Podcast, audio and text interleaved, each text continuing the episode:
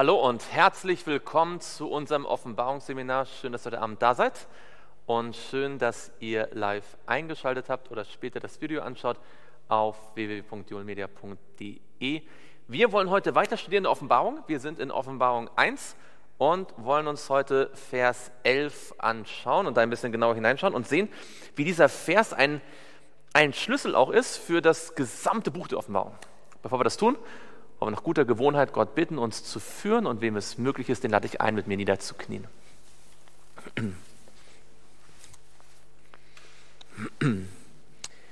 Lieber Vater im Himmel, wir möchten dir Danke sagen, dass wir dein Wort haben, dass wir in der Offenbarung lesen und studieren können und dass wir durch die Worte, die du dort hast hineinschreiben lassen, die du dem Johannes gegeben hast, unser Herz heute erreichen möchtest. Herr, wir möchten dich bitten von ganzem Herzen, dass du alles Störende fernhältst, dass du unser Lehrer bist und dass durch die Worte wir dein Wesen, deinen Charakter und deine Botschaft an uns und an die Welt besser verstehen können. Herr, wir danken dir für die Gelegenheit und wollen sie nutzen und wollen lernen, was du uns zu sagen hast und möchten in unserer Beziehung zu dir wachsen. Herr, wir danken dir, dass du versprochen hast, uns mit deinem Heiligen Geist zu erfüllen und darum bitten wir dich jetzt, dass du uns dein Wort erklärst. Im Namen Jesu. Amen.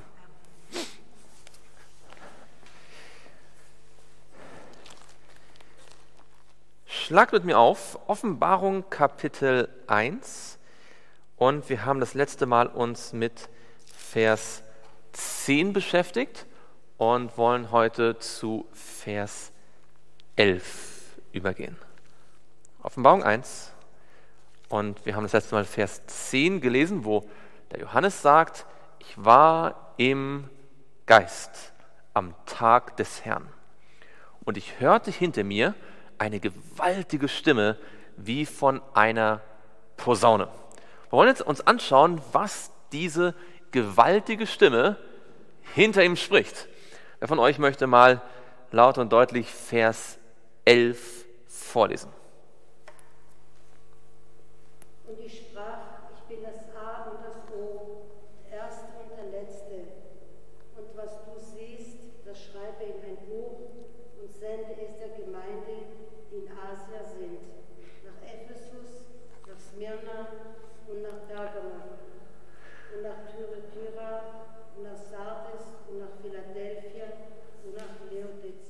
Genau, Laodicea, ganz genau. Also fangen wir mal an, vielleicht nochmal am Ende von Vers 10. Da ist eine gewaltige Stimme. Johannes ist im Geist, nicht wahr? Wir haben gesehen, er wird vom Heiligen Geist inspiriert.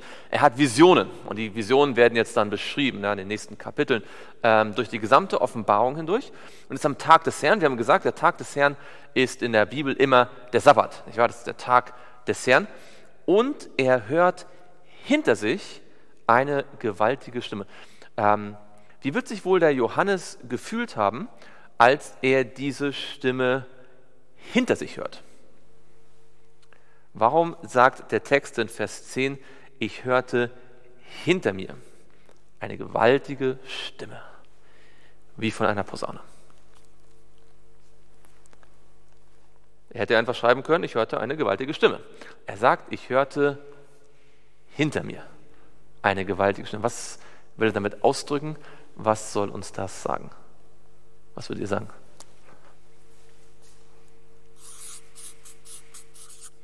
Keine Idee?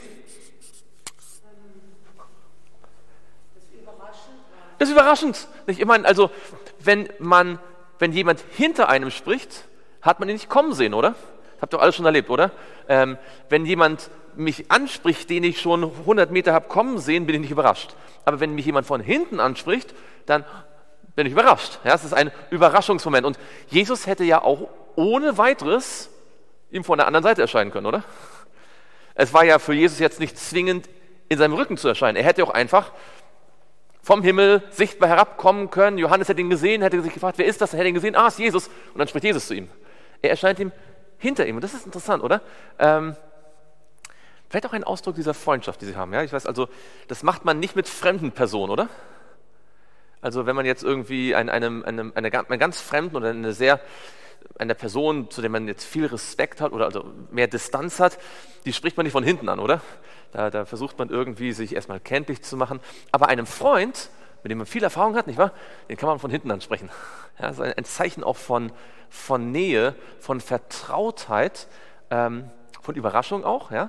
So ein bisschen, ich weiß nicht, ob ihr das kennt, wenn man mal jemanden, den man gern hat, auch überraschen möchte und sagt, hey, ja, wenn man seine, wenn ich meine eigene Frau oder sie mich überraschen möchte, ja, und man, Jesus kommt nicht einfach nur formal als der, der die Wahrheit gibt. Er kommt hier, und das sieht man so ein bisschen zwischen den Zeilen, er kommt als der Freund von Johannes, die auf der Erde viel miteinander erlebt haben. Und jetzt, Johannes äh, ist jetzt seit Jahrzehnten sein treuer Apostel gewesen. Er sitzt jetzt hier ganz alleine und Jesus besucht ihn. Ja, er besucht ihn am Sabbat. Er will ihm einen besonders schönen Sabbat geben und er kommt sozusagen von hinten und spricht zu ihm. Und das ist natürlich erstmal überraschend, ja, weil Johannes ja vielleicht im allerersten Moment nicht mal genau gewusst hat, wer es ist, obwohl er es ziemlich bald ja dann äh, gesehen hat, weil er sagt ja dann in Vers 12, ich wandte mich um. Ja, das werden wir dann, dann noch äh, besprechen, wenn wir dazu kommen. Interessant ist, es ist eine gewaltige Stimme. Wie wird diese gewaltige Stimme am Ende von Vers 10 beschrieben?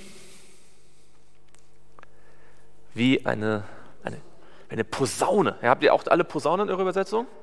Posaune, genau. Das äh, griechische Wort dafür ist die sogenannte Salpinx. Und das ist ein tatsächliches Instrument, das es gab. Also wenn wir an Posaune denken, denken wir so an die moderne Posaune, ja, so mit, mit dem Zug so.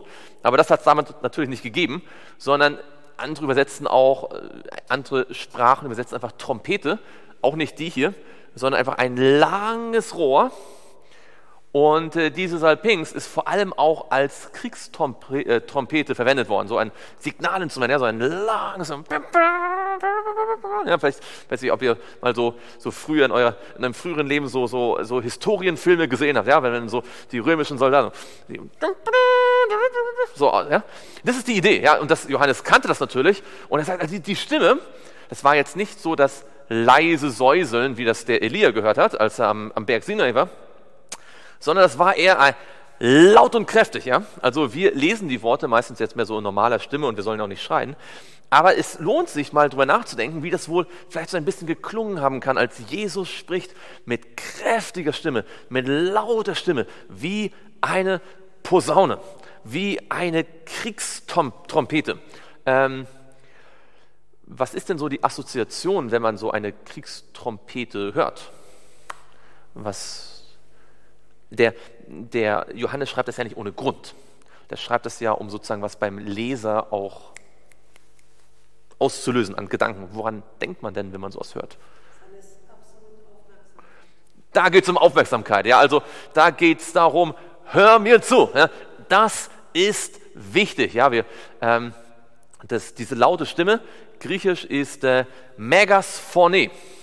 Und ihr ahnt wahrscheinlich, welches Wort da von Megaphone heute abgeleitet ist, nämlich das Wort Megafon. Ja? Laute Stimme. Was ist noch eine Assoziation? Also einmal Aufmerksamkeit. Ja? Aufmerksamkeit. Was, was könnte noch eine Assoziation sein, wenn man eine Kriegstrompete hört? Schauen wir mal ein Beispiel, lassen wir einen Finger hier, wir gehen mal in den ersten Korinther und schauen uns mal ähm, 1. Korinther Kapitel 14 an. Vers 8. 1. Korinther 14 und dort Vers 8. 1. Korinther 14 und dort Vers 8. Ebenso auch, wenn die Posaune einen undeutlichen Ton gibt, wer wird sich zum Kampf rüsten? Also, die, also Paulus sagt, also wenn die Posaune undeutlich ist, dann geht niemand in den Kampf. Was ist die Umkehrschluss? Was ist der Umkehrschluss? Wenn die Posaune einen deutlichen Ton gibt, was macht man? Man rüstet sich zum Kampf. Eine Kriegstrompete. Die Kriegstrompete sagt, Achtung, der Feind kommt. Achtung, schließt die rein. Achtung, nehmt euren Schild und euer Schwert und euer Helm, macht euch bereit. Es ist Krieg wer die Trompete hört und wenn die Posaune einen lauten, äh, einen klaren, deutlichen Ton von sich gibt, dann wird jeder, der es hört, sich zum Krieg vorbereiten. Achtung, Jesus erscheint dem Johannes, um ihm die Offenbarung zu geben. Ja? Was jetzt gleich kommt, ist die gesamte Offenbarung. Ja? Die sieben Sendschreiben, die sieben Siegel, Posaunen, Offenbarung 12, 13, 14, alles. Und das allererste, was Johannes wahrnimmt, noch bevor er Jesus sieht, das erste, was er wahrnimmt, ist eine Stimme wie eine Kriegstrompete. Allerdings. Und ist die Stimme, die Jesus gibt, ein deutlicher Ton oder ein undeutlicher Ton? Ein deutlicher Ton. Das heißt, was möchte Jesus damit sagen? Rüstet euch zum Kampf. Die Offenbarung, die Jesus dem Johannes gibt, ist ein Aufruf, macht euch bereit. Nehmt Schild und Schwert und den Helm. Der Feind kommt. Es gibt eine Auseinandersetzung. Gibt es in der Offenbarung Beschreibung von einer geistlichen Auseinandersetzung? Ja oder nein? Am laufenden Meter. Die Offenbarung hüllt den Vorhang beiseite und man sieht das Wirken des Feindes und das Wirken Gottes, oder? Wie nennt man diese Auseinandersetzung? Was ist das für ein Krieg, um den es hier geht? Es ist, ein Geisterkrieg. Wie, wie, nennt man das? Es ist nicht der Golfkrieg, nicht wahr? Es ist nicht der kalte Krieg. Was ist das für ein Krieg? Es ist nicht der Krieg gegen den Terror. Es ist, die Bibel spricht auch, oder wir sprechen von dem großen Kampf, nicht wahr? Dem geistlichen Krieg. Der große Kampf wird in der Offenbarung irgendwo beschrieben, dieser Kampf, der gekämpft wird? In Kapitel 12, Vers 7, lesen wir vielleicht ganz kurz, oder? In Offenbarung 12 und dort Vers 7. Das ist so das Herzstück der Offenbarung. Offenbarung 12, Vers 7, dort steht, und es entstand ein Kampf im Himmel. Michael und seine Engel kämpften gegen den Drachen und der Drache und seine Engel kämpften. Könnt ihr mir sagen, wer der Drache ist? Der Drache ist Satan, steht in Vers 9. Ja, der, Sache, der Drache ist der Satan. Der Satan kämpft und der Satan hat Engel. Aber gegen wen kämpft er? Er kämpft gegen Michael. Und wer ist Michael? Michael ist der stärkste Engel, ganz sicher, aber Michael ist noch mehr. Wer ist Michael? Die Bibel macht deutlich, und das kann man äh, ganz schön zeigen, wir können vielleicht zwei, drei Bibelstellen ganz kurz dazu lesen, um das schön deutlich zu machen. Schaut mal mit mir in Judas. In äh, Judas, das direkt vor der Offenbarung in Judas und dort Vers 9, da wird der Michael wie genannt? In Judas Vers 9, hat er nur ein Kapitel, da wird über den Michael gesagt, wie wird er genannt? Der Erzengel. Erzengel Michael dagegen, als er mit dem Teufel Streit hatte und über den Leib Mose verhandelte, wagte kein lästerndes Urteil zu fällen, sondern sprach der Herr, strafe dich. Michael ist der Erzengel und Erzengel ist der, der über den Engeln ist. Ja, es gibt dieses, in der katholischen Kirche gibt es den Erzbischof, das ist der, der über den Bischöfen ist, der, der ist nicht aus Erz, sondern ist da drüber. Ja, der, der, der ist der Arg, äh, also der, der Argangelos, der, der über den Engeln ist, der die Engel befehligt, der Herr der Herrscher sozusagen. Und äh, über diesen Erzengel lesen wir jetzt in 1.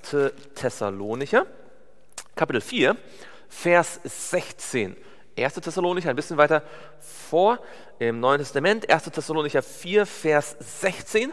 Da geht es wie im ganzen Brief an die Thessalonicher um die Wiederkunft. Paulus spricht über die Wiederkunft. Und er sagt in 1. Thessalonicher 4, Vers 16, denn der Herr selbst wird, wenn der Befehl ergeht und die Stimme des Erzengels und die Posaune Gottes erschallt, da habt ihr die Stimme des Erzengels, die Posaune Gottes, vom Himmel herabkommen und die Toten in Christus werden zuerst auferstehen. Was passiert, wenn der Erzengel seine Stimme erschallen lässt äh, wie eine Posaune bei der Wiederkunft? Was passiert dann? Toten werden auferstehen. Ja, durch die Stimme des Erzengels und die Posaune Gottes werden die Toten auferstehen in Christus. Und jetzt fehlt uns noch ein Vers in Johannes Kapitel 5. Johannes Kapitel 5 und dort Vers 25. Hier spricht Jesus über die Auferstehung. Johannes 5 und dort Vers 25. Johannes 5, Vers 25. Jesus sagt, wahrlich, wahrlich, ich sage euch, die Stunde kommt und ist schon da, wo die Toten die Stimme des Sohnes Gottes hören werden und die sie hören werden, werden leben. Wir sehen also, Michael ist der Erzengel. Der Erzengel ruft mit seiner Stimme bei der Wiederkunft Jesu die Toten hervor und die Toten werden hervorgerufen durch die Stimme des Sohnes Gottes. Und dahinter steckt die Idee, ihr werdet auch sehen, in, in Daniel 12 wird Michael genannt, der Fürst deines Volkes, der für dein Volk eintritt. Und Jesus ist der, der für uns eintritt vor dem Thron Gottes. Ähm, Michael heißt wörtlich übersetzt, der so ist wie Gott. Und ähm, Gott ist die Liebe, Jesus die Liebe. Er ist nicht geringer als Gott. Er ist so wie Gott. Er wird zwar manchmal als Engel bezeichnet, weil er sozusagen der Engel des Bundes ist, weil er ähm, eine Botschaft bringt, weil Engel heißt erstmal nur Fürst, äh, nee, Fürst, äh, Botschafter, aber er ist mehr als ein Engel. Ja? Er, ist der, er, ist, er ist Michael, der so ist wie Gott. Jesus hat viele Namen in der Bibel. Ja? Er wird Immanuel genannt, er wird ähm, Michael genannt, er wird äh, Herr der Herrscher genannt, das Brot, das Licht. Also es gibt sehr viele Namen und Titel. Und hier haben wir also in Offenbarung 12 Michael, also wir haben Jesus, der für Gott kämpft. Und wir haben Satan, der gegen Gott kämpft. Und das ist ein ungleicher Kampf, weil Jesus selbst auch Gott ist. Ja? Und trotzdem gibt es diesen, diesen Kampf, weil Gott die Liebe ist, weil er Freiheit lässt und weil er den, den Satan äh, diesen großen Kampf zulässt, damit das ganze Universum sieht, was gut und was böse ist. Und dass wirklich Gottes Regierung die beste ist, die es gibt. Aber dieser Kampf ist sehr real. Und dieser Kampf tobt um die Gemeinde Gottes. Warum? Weil der Drache kämpft gegen wen? Er kämpft gegen Michael, er kämpft gegen Jesus und er kämpft gegen alle, die mit Jesus sind. Wenn also ein Mensch Jesus in sein Herz aufnimmt, was macht der Satan, er, der gegen Jesus kämpft? Er kämpft gegen den, der Jesus im Herzen hat. Das sieht man ganz deutlich an der Geschichte von Paulus, der auf dem Weg nach Damaskus dieses Licht sieht ja, und sich bekehrt. Und Jesus sagt dort zu ihm, warum verfolgst du mich? Wen hatte Paulus verfolgt? Er hatte Christen verfolgt. Er wollte Christen ins Gefängnis werfen. Aber der Satan, der ihn dazu angestiftet hatte, kämpfte gegen Jesus. Und weil er gegen Jesus kämpft, kämpft er auch gegen die, die mit Jesus sind.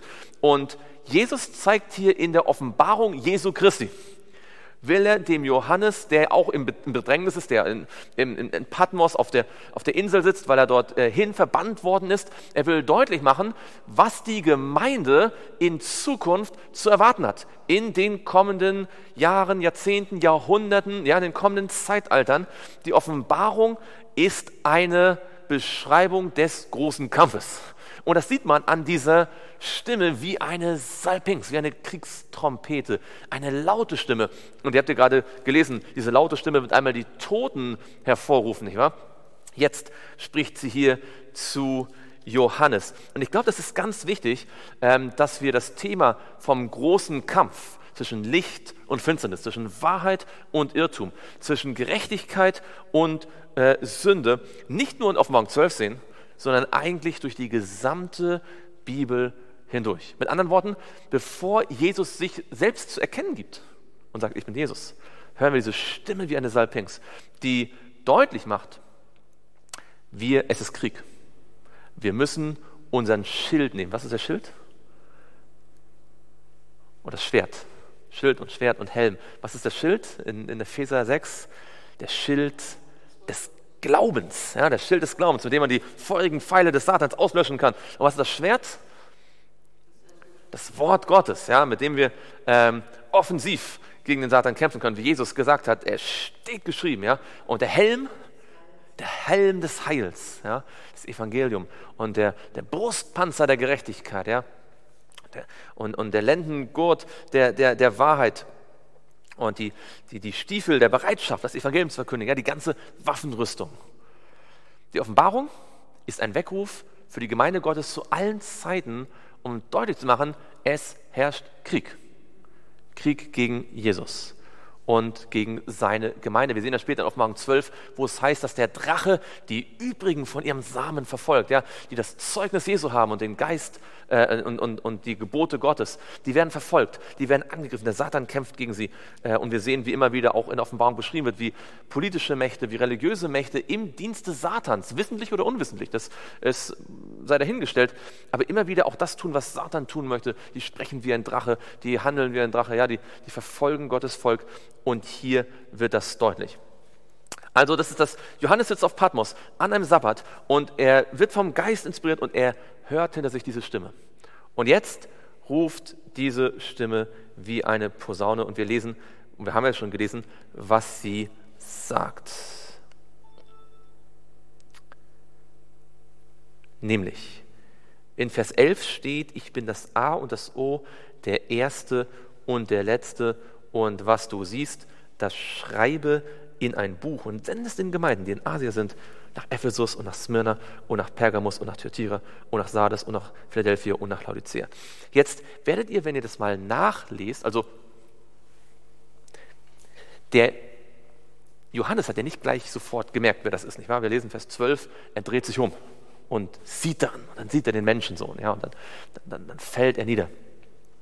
Aber er muss gemerkt haben, es ist eine wichtige Sache. Hier, hier geht es um, um, Krieg, hier geht es um Auseinandersetzung, hier geht es um Konflikt. Und ähm, das Erste, was hier steht in Vers 11 ist, ich bin das A und das O, der Erste und der Letzte. Interessanterweise werdet ihr vielleicht merken, und das jetzt will ich zum Hauptthema machen, aber kurz mal ansprechen, dass es manche Bibelübersetzungen gibt, wo dieser erste Satz, ich bin das A und das O, der erste und der letzte nicht drinsteht.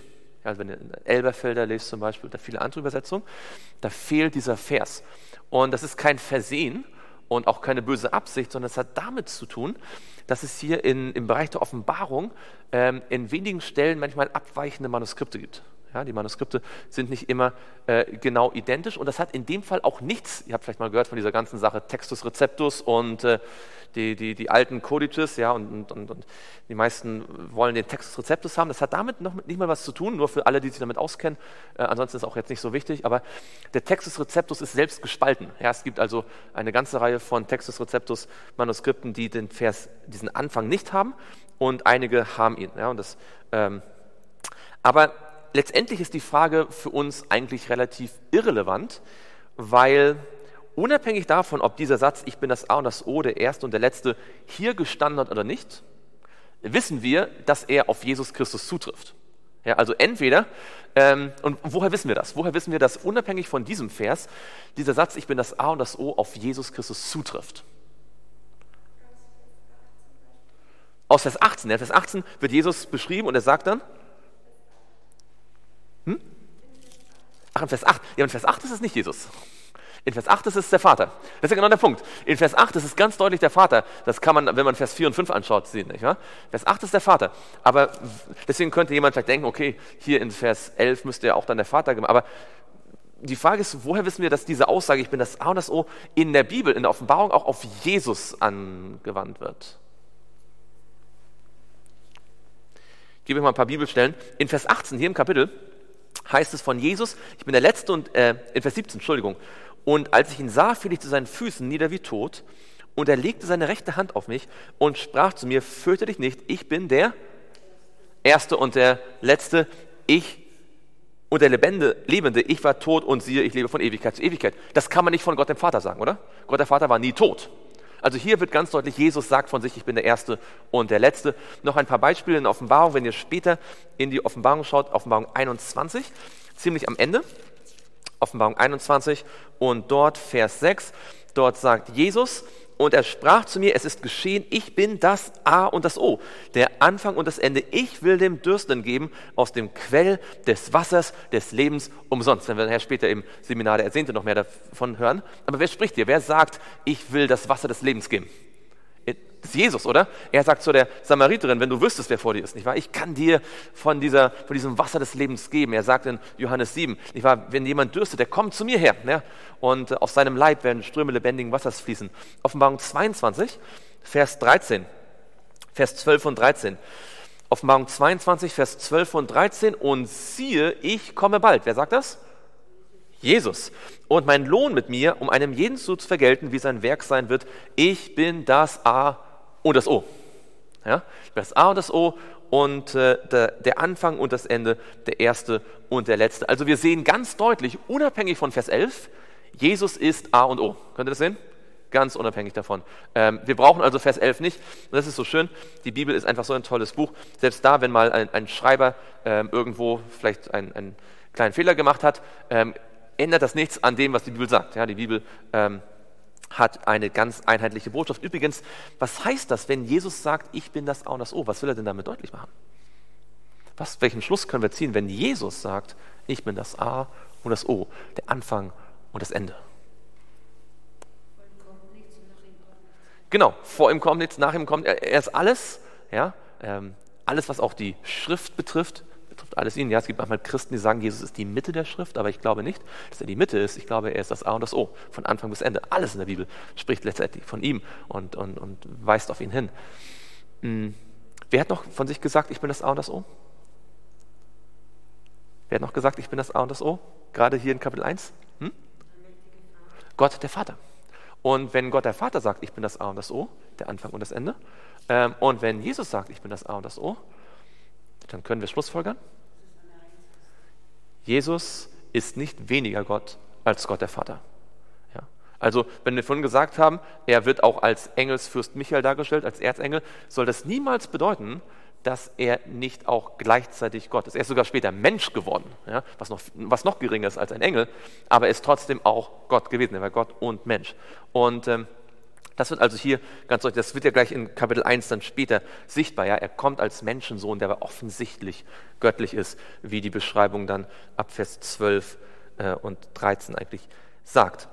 Also haben wir diese Frage kurz äh, besprochen. Also unabhängig davon, ob da ursprünglich der Vers drin stand und Leute ihn dann vergessen haben, weiter zu kopieren oder jemand im Übereifer das nochmal hingeschrieben hat, weil es so gut gepasst hat, ähm, das sei dahingestellt. Aber in Vers, ähm, wir lesen mal weiter, was auf jeden Fall äh, definitiv hier zum Text gehört.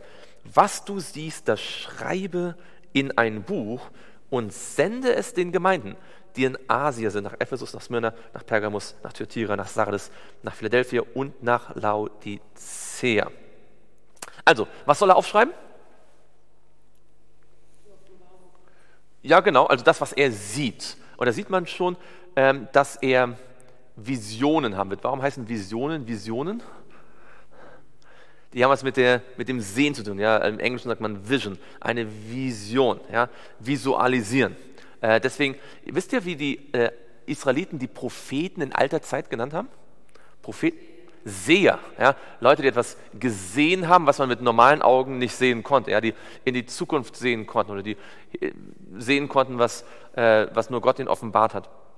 Das geht also um Visionen, die der äh, Johannes hat. Und das zeigt natürlich oder macht deutlich, dass die Offenbarung nicht immer nur buchstäblich zu verstehen ist, ja, weil es einfach Visionen sind. Was du siehst, das schreibe in ein Buch. Jetzt habe ich eine Frage an euch. An wen wird, oder was, was soll an die sieben Gemeinden geschickt werden? Nach dem Vers. Was soll an die sieben Gemeinden geschickt werden?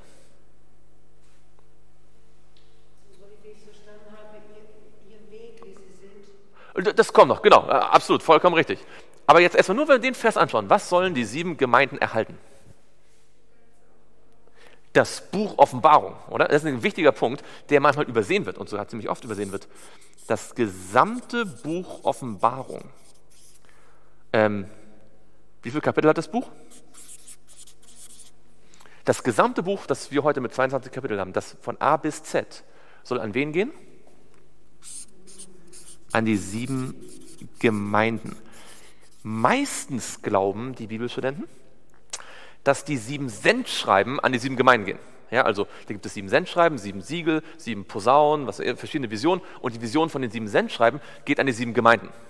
Und das führt dann dazu, dass es manchmal Christen gibt, die sagen, naja, die sieben Sendschreiben, die sieben Gemeinden, das ist rein lokal, das ist nur zur Zeit von Johannes. Ja? Während dann der Rest der Offenbarung ist dann vielleicht für später oder so. Aber diese, es gibt keine Unterteilung, es gibt nur das eine Buch, das Buch Offenbarung. Und dieses Buch Offenbarung geht an die sieben Gemeinden. Das heißt, auch das, was in Offenbarung 13 steht und was in Offenbarung 14 steht, was in Offenbarung 19 mit der Wiederkunft steht, geht an die sieben Gemeinden. Jetzt die lokalen Ortsgemeinden in Ephesus, in Pergamon, im ersten Jahrhundert, um 100 nach Christus, die können mit Offenbarung 13 noch nicht so viel anfangen. Die können mit Offenbarung 19 auch noch nicht so viel anfangen, weil es halt einfach noch Jahrhunderte dauert, bis es sich erfüllt. Ja? Sie können mit bestimmten Dingen in den Sendschreiben was anfangen, Sie können mit dem ersten Siegel was anfangen, Sie können vielleicht irgendwann dann auch mal was mit der ersten Posaune anfangen oder so.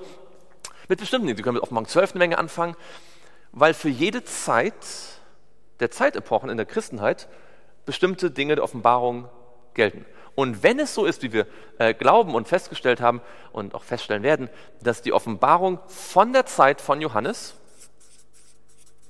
bis in die Ewigkeit, ja, es geht ja nicht nur bis zur Wiederkunft, sondern über die Wiederkunft, Millennium, tausend Jahre und dann danach noch, ja, nach der Ausrottung der Sünde, bis in die Ewigkeit handelt und das alles an die sieben Gemeinden geht, dann können die sieben Gemeinden allein schon deswegen nicht auf die sieben Ortsgemeinden in Asia da beschränkt sein. Es muss also, die sieben Gemeinden müssen eine, auch eine geistliche Bedeutung haben. Ja, versteht ihr, wie ich meine? Ansonsten würde das Ganze ähm, nicht viel Sinn machen. Übrigens, man sieht nochmal in Offenbarung 22, wenn wir nochmal zurückschauen, in Offenbarung 22, dass auch tatsächlich die ganze Offenbarung als dieses Buch bezeichnet wird. Ja, schaut man Offenbarung 22, Offenbarung 22 und dort Vers 7. Dort sagt Jesus, siehe, ich komme bald, glückselig, wer die Worte der Weissagung dieses Buches bewahrt. Und woran erinnert euch dieses glückselig? Die Worte bewahrt? In Offenbarung 1, Vers 3, ich war glückselig, die da lesen und hören und bewahren die Worte der Weissagung, denn die Zeit ist nahe. Ja, darauf spielt es eigentlich an. Das heißt, es ist tatsächlich von Kapitel 1 bis Offenbarung 22 ein Buch, dieses Buch, die Offenbarung und die geht an die sieben Gemeinden. Ja, also damit will ich nur deutlich machen, dass die Offenbarung ein Ganzes ist und das ist euch vielleicht sogar sowieso klar, aber es schauen ja auch viele Leute dann später an. Und dass man nicht einfach sagen kann, naja, die sieben Gemeinden sind irgendwie so lokal und nur zur Zeit von Johannes und später wird es dann prophetisch. Nein, das gesamte Buch ist an die sieben Gemeinden geschrieben. Schauen wir mal auf Morgen 10, Vers 4, nur mal ganz kurz. Dem Johannes wird ja gesagt, was du siehst, schreibe auf. Ja, was du siehst, schreibe auf. Jetzt findet man im Laufe der Offenbarung aber einzelne Fälle, wo er, wo Folgendes passiert. Schau mal in Vers, schaut mal in Vers 4. Offenbarung 10, Vers 4. Und als die sieben Donner ihre Stimmen hatten vernehmen lassen, wollte ich schreiben. Da hörte ich eine Stimme aus dem Himmel, die zu mir sprach, versiegle, was die sieben Donner geredet haben und schreibe diese Dinge nicht auf. Jetzt mal unabhängig, was die sieben Donner sind und unabhängig von Offenbarung 10, das ist ein anderes Thema. Das ist heute nicht unser, unser, unser Thema. Aber was passiert hier? Mal ganz simpel gesprochen. Ähm, was lernen wir aus dem Vers? Über Johannes als Schreiber der Offenbarung. Was lernen wir aus diesem Vers?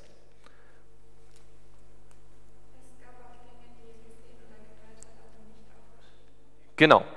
Wenn es heißt, was du, schreib, was du siehst, schreibe auf, heißt das nicht, dass er alles aufgeschrieben hat, was er gesehen hat. Ja? Sondern es gab Dinge, die er gesehen hat, aber Gott hat gesagt, das ist, schreib das lieber nicht auf. Hat Gott Geheimnisse? Will er, dass wir Dinge nicht wissen? Also, warum sagt Gott, diese Dinge schreibe auf und diese Dinge schreibe nicht auf? Weil sie für uns nicht so wichtig sind, wie wir vielleicht denken würden oder so. Gott hat, übrigens, das sieht man in der Bibel an vielen Stellen. Gott weiß sehr viel mehr, als in der Bibel steht. Gott kennt sehr viel mehr Geschichte, als in der Bibel offenbart ist. Ähm, er hätte allein schon fünf Bücher füllen können, nur mit dem Leben von Henoch. Und was würden wir darum geben? Ich war das Leben von Henoch ein bisschen genauer kennenzulernen. Ähm, Johannes sagt über das Leben von Jesus könnte, wenn man alle Dinge aufschreiben würde, die Jesus gesagt und getan hat, die Welt könnte die Bücher nicht fassen. Stattdessen sind nur wenige Dinge aufgeschrieben, die sich zum Teil sogar wiederholen. Warum? Weil Gott pragmatisch ist. Gott ist nicht nur liebevoll, er ist nicht nur groß und heilig, er ist auch pragmatisch, er ist praktisch und er weiß sowieso, dass die Menschen dazu neigen, Dinge zu vergessen und äh, sich in Nebensächlichkeiten zu verlieren. Also gibt er uns nur das, was wichtig ist, damit wir nicht vor lauter Studium von Nebensächlichkeiten dann das Wesentliche verpassen. Weil er weiß ja, es, wann können wir die Nebensächlichkeiten studieren? Wann, wann gibt es Zeit, die Nebensächlichkeiten zu studieren? Wir werden noch eine Ewigkeit haben. Wir können noch Millionen Jahre auf der neuen Erde jedes geschichtliche Detail studieren und, und jede Begebenheit im Leben von Henoch. Und wir können ihn alles fragen, ja? Aber dafür ist jetzt nicht die Zeit. Sondern die Zeit ist jetzt wofür da? Für die wesentlichen Dinge, für die gegenwärtige Wahrheit, für das, was ich wissen muss, um gerettet zu werden und was ich wissen muss, um anderen Menschen zum Segen zu werden, um andere Menschen mit zum Heil zu bringen, zu Jesus. Und deswegen ist die Offenbarung nicht ein Kompendium der gesamten Kirchengeschichte, Sie gibt auch nicht alle Verbrechen an oder alle schrecklichen Dinge, die in der Welt geschehen sind, sondern sie gibt nur wie eine Skizze die wesentlichen Punkte, und jeder Punkt ist enorm wichtig, der hier steht, der uns, die uns helfen sollen zu verstehen, ah, okay, das sind die wesentlichen Dinge. Ähm, das hilft uns also auch wertzuschätzen, was alles, was in der Offenbarung steht, wichtig ist. Also wenn jemand sagt, manche Dinge in der Bibel oder in der Offenbarung sind unwichtig, dann wisst ihr, nee, das kann nicht sein, weil es steht ja geschrieben. Die unwichtigen Dinge sind nicht geschrieben worden. Ja? Das, was geschrieben ist, da wollte Gott, dass es geschrieben wird. Ja? Ansonsten wäre es nicht geschrieben worden, wär's sonst wäre es ja nicht Gottes Wort. Übrigens, ähm, das Wort Schreibe, hier das nur ein äh, nebenbei, wir wollen ja kein Griechisch lernen, aber das Wort Schreibe hier an dieser Stelle ist in einer bestimmten grammatischen Form, die deutlich macht, schreibe jetzt, sofort, ja, also dringend, ja, nicht irgendwann, nicht so nach dem Motto, ich zeige dir jetzt mal was und wenn du Zeit hast und Lust hast, kannst du irgendwann mal aufschreiben, sondern schreibe jetzt, schreibe auf. Es ist dringend, ja. Also ähm, ihr wisst, das ist, kann man sich vielleicht auch vorstellen, ja. Ähm, wenn da jemand kommt und sagt, schreib dir jetzt sofort etwas auf. Ja, der meint, oh, das ist wichtig, ja. darf ich nicht vergessen, das muss jetzt aufgeschrieben werden. Schreibe jetzt. Übrigens, weiß jemand von euch, wie oft in der Offenbarung der Befehl vorkommt, schreibe? Das ist also, haben wir vielleicht noch nie, nie gesagt, aber vielleicht könnt ihr mal schätzen, wie oft wird Johannes aufgefordert zu sagen, schreibe. Wie oft sagt Gott in der Offenbarung, schreibe. Interessant. Es sind genau zwölfmal. Zwölfmal wird ihm gesagt, schreibe, schreibe. Siebenmal davon ist an die, in die Sendschreiben, da wo es immer heißt, und dem Engel der Gemeinde XXY, schreibe. Insgesamt zwölfmal wird dem Johannes befohlen, schreibe. Wir schauen noch zwei, drei Beispiele an. In Offenbarung 14 und dort Vers 13. Offenbarung 14 und dort Vers 13. Das ist am Ende der berühmten Botschaft, die wir wie nennen? Dreifache Engelsbotschaft. Ja, die drei Engel aus Offenbarung 14, 6 bis 13. Das ist so die zentrale Stelle der Bibel eigentlich für unsere Zeit, ja, das ewige Evangelium in der Zeit des Gerichtes. Vers 13. Und ich hörte eine Stimme aus dem Himmel, die zu mir sprach, schreibe.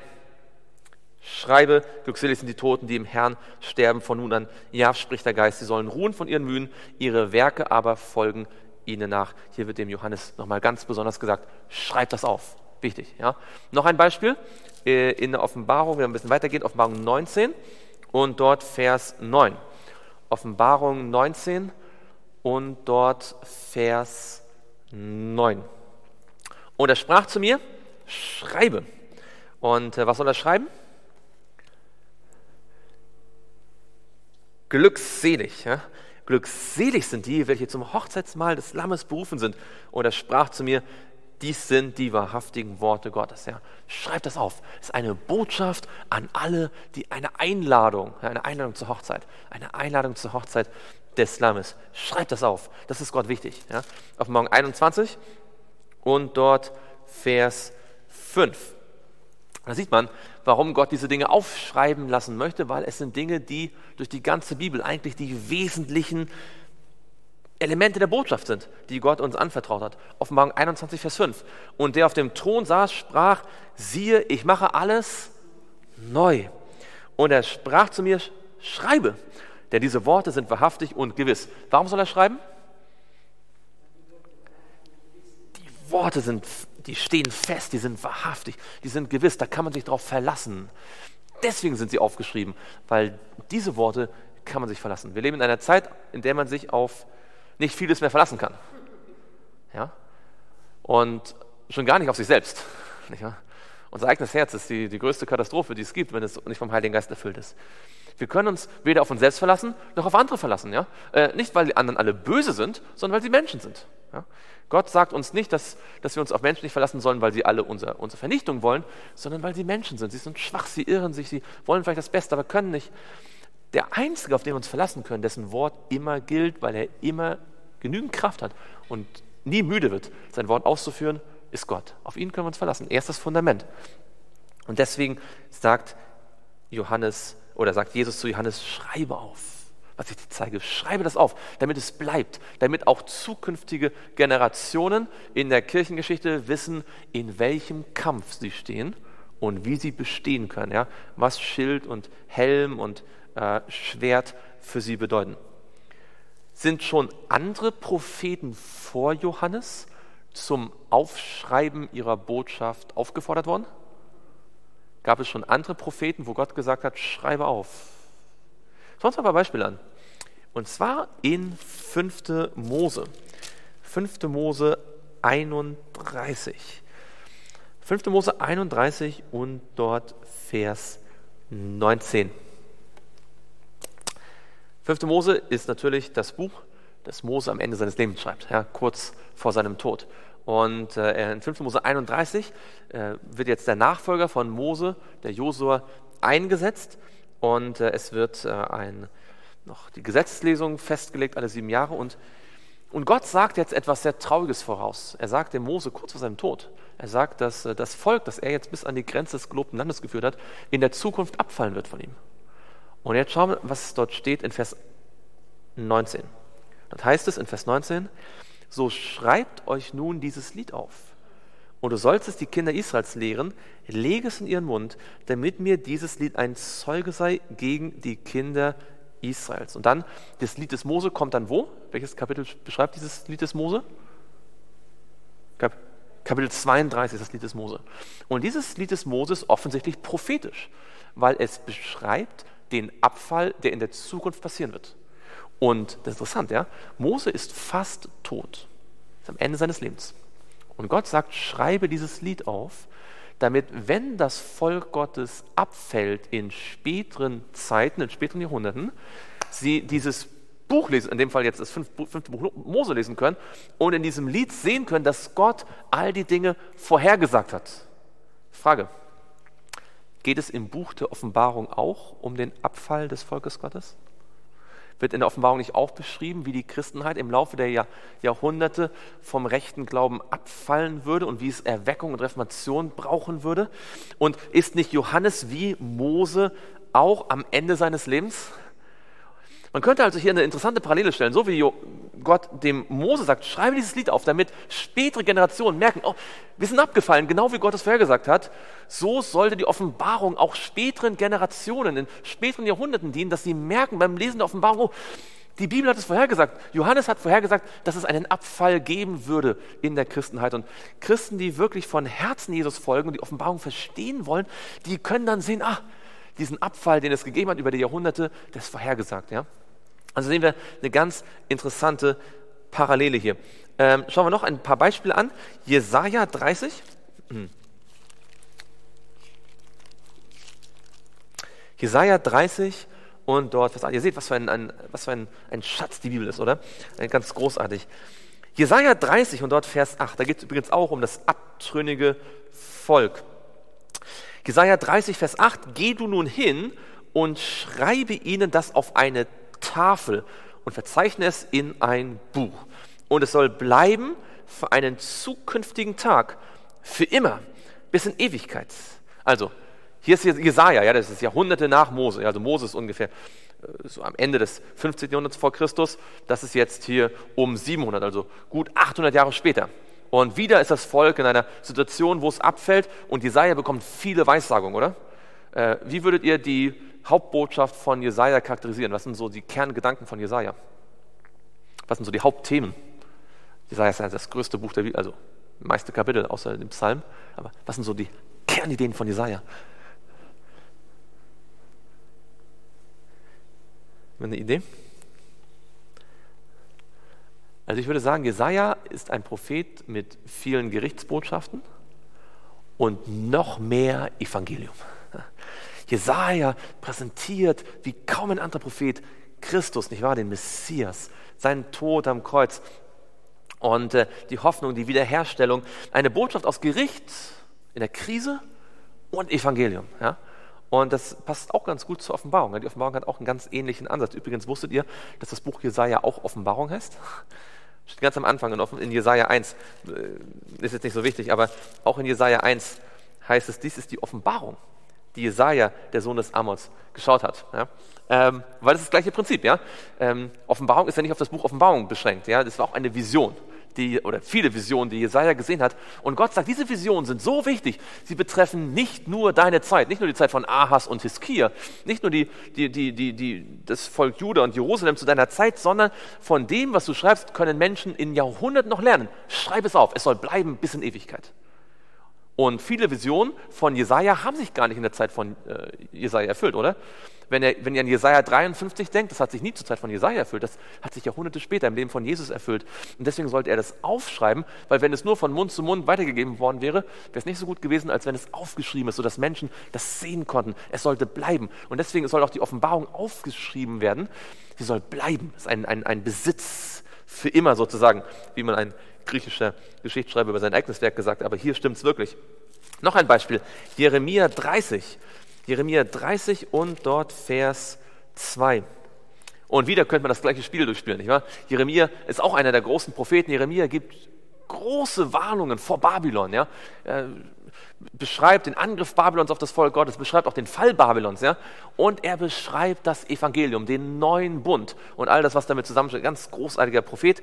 Und ähm, hier, in Jesaja 30 übrigens, das ist jetzt genau dann Jesaja 30, 31, 32 sind so das, ist das Herzstück von Jesaja. Das sind einige der großartigsten Verheißungen überhaupt drin.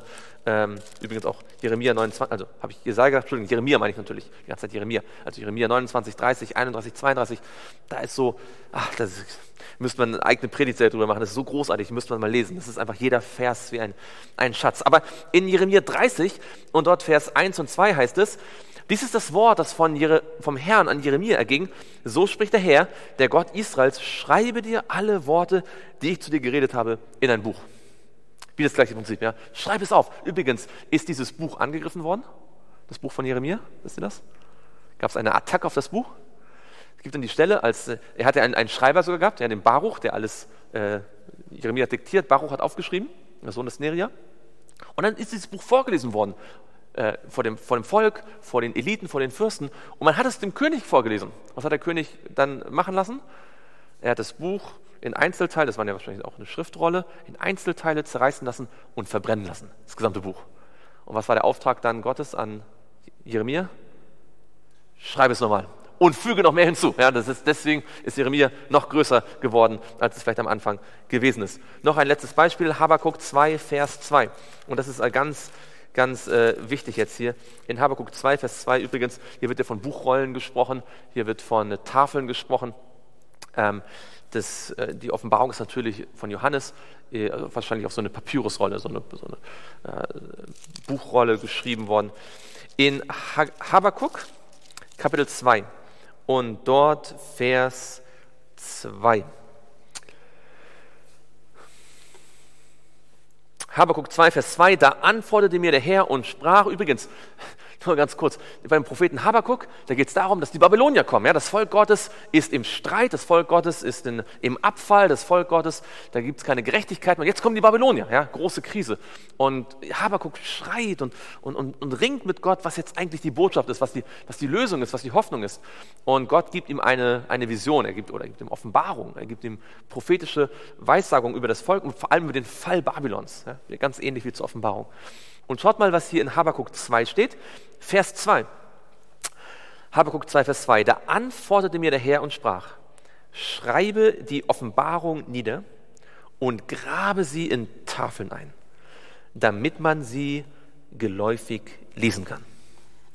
Was heißt das, damit man sie geläufig lesen kann? Hm? Ja, wenn man sie braucht. Das Interessante ist, das hebräische Wort geläufig, das kann man so geläufig, aber das kann man eigentlich noch besser übersetzen, laufend, im Laufen. Die Idee ist sozusagen, das soll so geschrieben sein, dass wenn jemand dran vorbeiläuft, er es noch lesen kann. Das heißt, wie muss es geschrieben sein? Große Buchstaben. Deutlich, ja, wie Werbung, ja, so, so eine Litfaßsäule oder so groß und deutlich. Das heißt, Gott wünscht sich, dass die prophetische Botschaft, ja, egal ob sie von, von Mose kommt oder von Jesaja oder von Jeremia oder von äh, Habakkuk oder von Johannes, deutlich ist, klar, so dass jemand, der vielleicht nicht mal viel Zeit hat, sich damit zu beschäftigen, das Wesentliche mitbekommt. Das ist dann übrigens auch unsere Aufgabe. wenn wir die Offenbarung verkünden sollen als Engel, sozusagen in Anführungsstrichen, die drei Engel, die durch den Himmel fliegen, wir sollen die Offenbarung klar und deutlich machen. Nicht uns nur in, in, im letzten Detail verästeln und so tief eingraben, dass wir uns selbst nicht mehr rausbuddeln können, sondern so, dass selbst Menschen, die bisher nicht viel Zeit haben, sich mit der Bibel zu beschäftigen, zumindest mal das Wesentliche verstehen, um dann, wenn sie angesprochen sind, sich weiter damit beschäftigen. Also Gott möchte nicht, dass die Offenbarung ein Buch für Spezialisten ist. Leider ist es in der Christenheit immer und immer wieder so, dass die Leute sagen, ah, es ist eine, eine, ein versiegeltes Buch, ja, nur für die Experten, wenn überhaupt. Ja, vielleicht kann man es gar nicht verstehen. Aber Gott hat nie Prophetie äh, so konzipiert, dass es nur für Experten ist. Gott hat Prophetie immer dazu gedacht, dass es für jeden ist, der sich für die Zukunft interessiert. Ja, Prophetie war sogar für Nebukadnezar verständlich. Wenn er dann sich die Zeit genommen hat, sich von Daniel das erklären zu lassen. Und so gilt es auch mit der Offenbarung. Als Jesus zu ähm, Johannes sagt, schreibe die Dinge auf dann sind diese Dinge im Hinterkopf, ja? wie bei Mose. Ja? Es wird ein Zeuge sein für spätere Generationen. Ähm, es soll für immer bleiben, wie bei Jesaja. Ja? Ähm, und selbst wenn es attackiert wird, wie bei Jeremia, wird es bleiben. Ja? Das Buch Offenbarung ist attackiert worden. Und es soll so deutlich den Menschen gebracht werden, dass es verstanden wird. Letzter Punkt, bevor wir schließen für heute, in Offenbarung 1 werden die sieben Gemeinden genannt wir haben ja schon an anderer Stelle, äh, als wir über Vers 4 gesprochen haben, gesagt, diese Asia ist eine Provinz, eine römische Provinz im Westen von Kleinasien, also im Westen der heutigen Türkei gewesen. Das Interessante ist, diese Orte sind nicht einfach willkürlich aufgezählt, sondern sie folgen einer bestimmten Logik. Und zwar, das ist die Logik. In der Reihenfolge, wie sie hier stehen, würde sie ein Postbote besuchen, der von Patmos kommt. Also wenn der wenn, wenn, wenn, wenn, wenn es da ein Postbote gibt, ja, ein Postschiff, und Johannes eine Post abgibt und sagt, das soll an die und die und die und die Gemeinden, würde der Postbote zu aller, also die nächstliegende Gemeinde ist Ephesus, das gegenüber auf, der, auf dem Festland. Und von Ephesus ist dann auf dem Postweg die nächste äh, Smyrna. Und von Smyrna würde man dann nach Pergamus kommen. Das heißt, das ist nicht einfach nur, weil es einen schönen Kreis da gibt, sondern weil es tatsächlich der der Weg ist, den ein Postbote von A nach B nimmt und wahrscheinlich tatsächlich auch der Weg, wie die Offenbarung sich verbreitet hat. Ah, kein Problem. Mach nur kurz aus. Genau. Die Offenbarung ist also tatsächlich vermutlich zuerst nach Ephesus gekommen und dann nach Smyrna und dann nach Pergamon und so weiter und dann natürlich von dort in, in alle Gegenden. Ihr wisst, es gab noch andere Gemeinden in der Zeit, auch in Asien, die nicht erwähnt sind. Ja? Zum Beispiel Kolosse, ja, die, die Kolosse ähm, oder auch andere Gemeinden. Und wir werden uns dann demnächst damit beschäftigen, jetzt zu sehen, was hier diese Gemeinden bedeuten. Aber fest steht, Jesus hat eine Botschaft. Eine Botschaft an diese sieben Gemeinden, die offensichtlich mehr sind als nur die sieben Ortsgemeinden. Die Zahl sieben in der Offenbarung kommt oft vor. Es gibt sieben Siegel, sieben Posaunen, sieben äh, Gemeinden, es gibt sieben Leuchter, sieben Sterne, sieben Köpfe, sieben Hörner. Ja? Und in vielen Fällen sind es einfach symbolische Bedeutungen. Ja? Und deswegen können wir auch hier ausgehen, dass die sieben Gemeinden, wir müssen anschauen, was in den Ortsgemeinden gewesen ist. Wir müssen sehen, was die historischen Begebenheiten dort waren, Umstände. Und von dort können wir dann sehen, was die große Bedeutung für die Kirchengeschichte ist. Und das werden wir dann zu gegebener Stelle tun. Wollen wir Gott Danke sagen, dass Jesus zu Johannes gekommen ist und ihm die Offenbarung gezeigt hat und dass sie aufgeschrieben worden ist, dass wir sie heute nach äh, etwa 2000 Jahren immer noch lesen können und sie immer noch da ist. Und selbst dann, wenn mal ein, ein Schreiber mal einen, einen, einen versehentlichen Fehler gemacht hat, dass sie immer noch genauso vollkommen ist, weil die Verse sich gegenseitig ergänzen, ist einfach wunderbar, oder? Äh, die Bibel ist einfach ein tolles Buch und Gott ist großartig. Und wir wollen ihm Danke sagen dafür, oder? Lass uns doch gemeinsam dazu niederknien.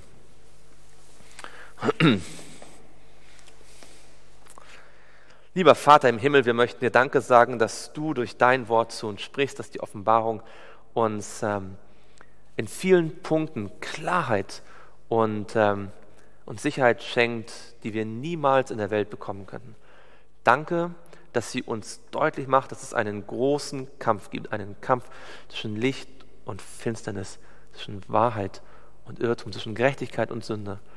Und dass dieser Kampf um unser eigenes Herz tobt und dass wir durch das Lesen der Offenbarung dazu aufgefordert werden und ermutigt werden, die Waffenrüstung des Glaubens zu ergreifen. Herr, wir möchten Danke sagen, dass die Offenbarung geschrieben worden ist und dass wir darin wichtige Botschaften für uns persönlich entdecken können. Und Herr, wir wollen dich bitten, dass du jeden einzelnen Tag durch dein Wort persönlich zu uns sprichst. Und dafür danken wir dir im Namen Jesu. Amen.